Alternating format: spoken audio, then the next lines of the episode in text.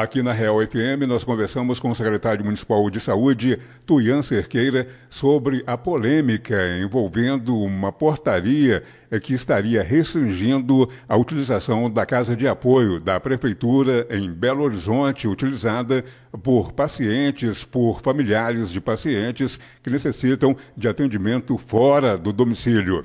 Secretário Tuian Cerqueira explica o que está acontecendo. Segundo ele, a prefeitura teria que pagar por diária, mas mesmo aí em tempos de pandemia, vinha pagando um teto máximo de 37 mil reais por mês pela utilização do serviço em Belo Horizonte. Ele diz também que o serviço não será interrompido explica o que poderá acontecer daqui para frente. Oi Isidoro, tudo bem? Como é que vai? Oi Isidoro, na verdade, essa alteração que que eles estão dizendo que a gente fez, ela praticamente nem existe. O que existe é um contrato de um valor de 37 mil reais por mês, que foi pago integralmente no valor máximo do contrato, apesar de que ele, ele prevê que a prestação de serviços é feita por diária, então cada paciente que vai tem um valor de hospedagem, tem um valor de alimentação e curiosamente foi pago 100% do contrato sempre, mesmo quando não estavam sendo enviados praticamente pacientes a Belo Horizonte por conta da suspensão de consultas e procedimentos é, secundária à pandemia de Covid. Então há indícios de problemas na gestão do contrato. O que nós fizemos então é um controle maior. O decreto prevê que os nomes têm que estar todos registrados, tem que, a pessoa tem que sair daqui para ir para lá já com o nome. Se chegar lá e não tiver com o nome, vai ter uma servidora é, na casa de apoio que nós é, mobilizamos para fazer a gestão do contrato para ele ser prestado com a, a, o melhor serviço público para os pacientes possível. E em relação aos finais de semana, a casa já não funcionava nos finais de semana.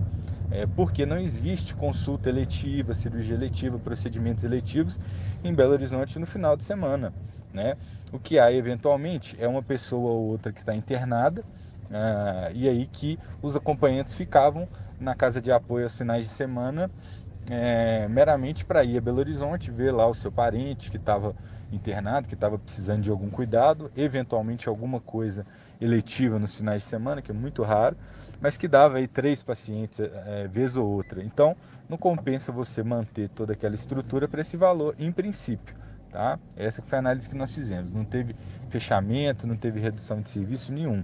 É, o que há é uma mobilização de várias pessoas que têm é, criado aí, junto com os próprios prestadores de serviço um, um, clima de animosidade, disputa. Nosso intuito é de que o dinheiro público do Sul seja gasto da melhor forma, né? seja de fato um investimento. E do, do modo como estava a gestão do contrato lá, não estava sendo adequadamente investido. A gente tem que corrigir. Agora, os cidadãos não vão ter redução, perda na casa de apoio, nada disso. Não é essa a nossa proposta, não. Inclusive, nos finais de semana, a gente está viabilizando alternativas para ver se eventualmente é melhor ter a casa eh, de apoio aberta também nesses casos, né? Ou se a gente prefere pagar um subsídio para que os pacientes fiquem em outro lugar, até com mais conforto porque com o custo que está tendo, isso às vezes pode ser até mais viável e de mais qualidade para os pacientes. Então essa que é a situação lá. Nós chamamos os prestadores de serviço, né, os donos da casa aqui em Ouro Preto, falamos para eles dos problemas que a gente estava encontrando, de denúncias que foram feitas ao Conselho de Saúde em relação a irregularidades, né?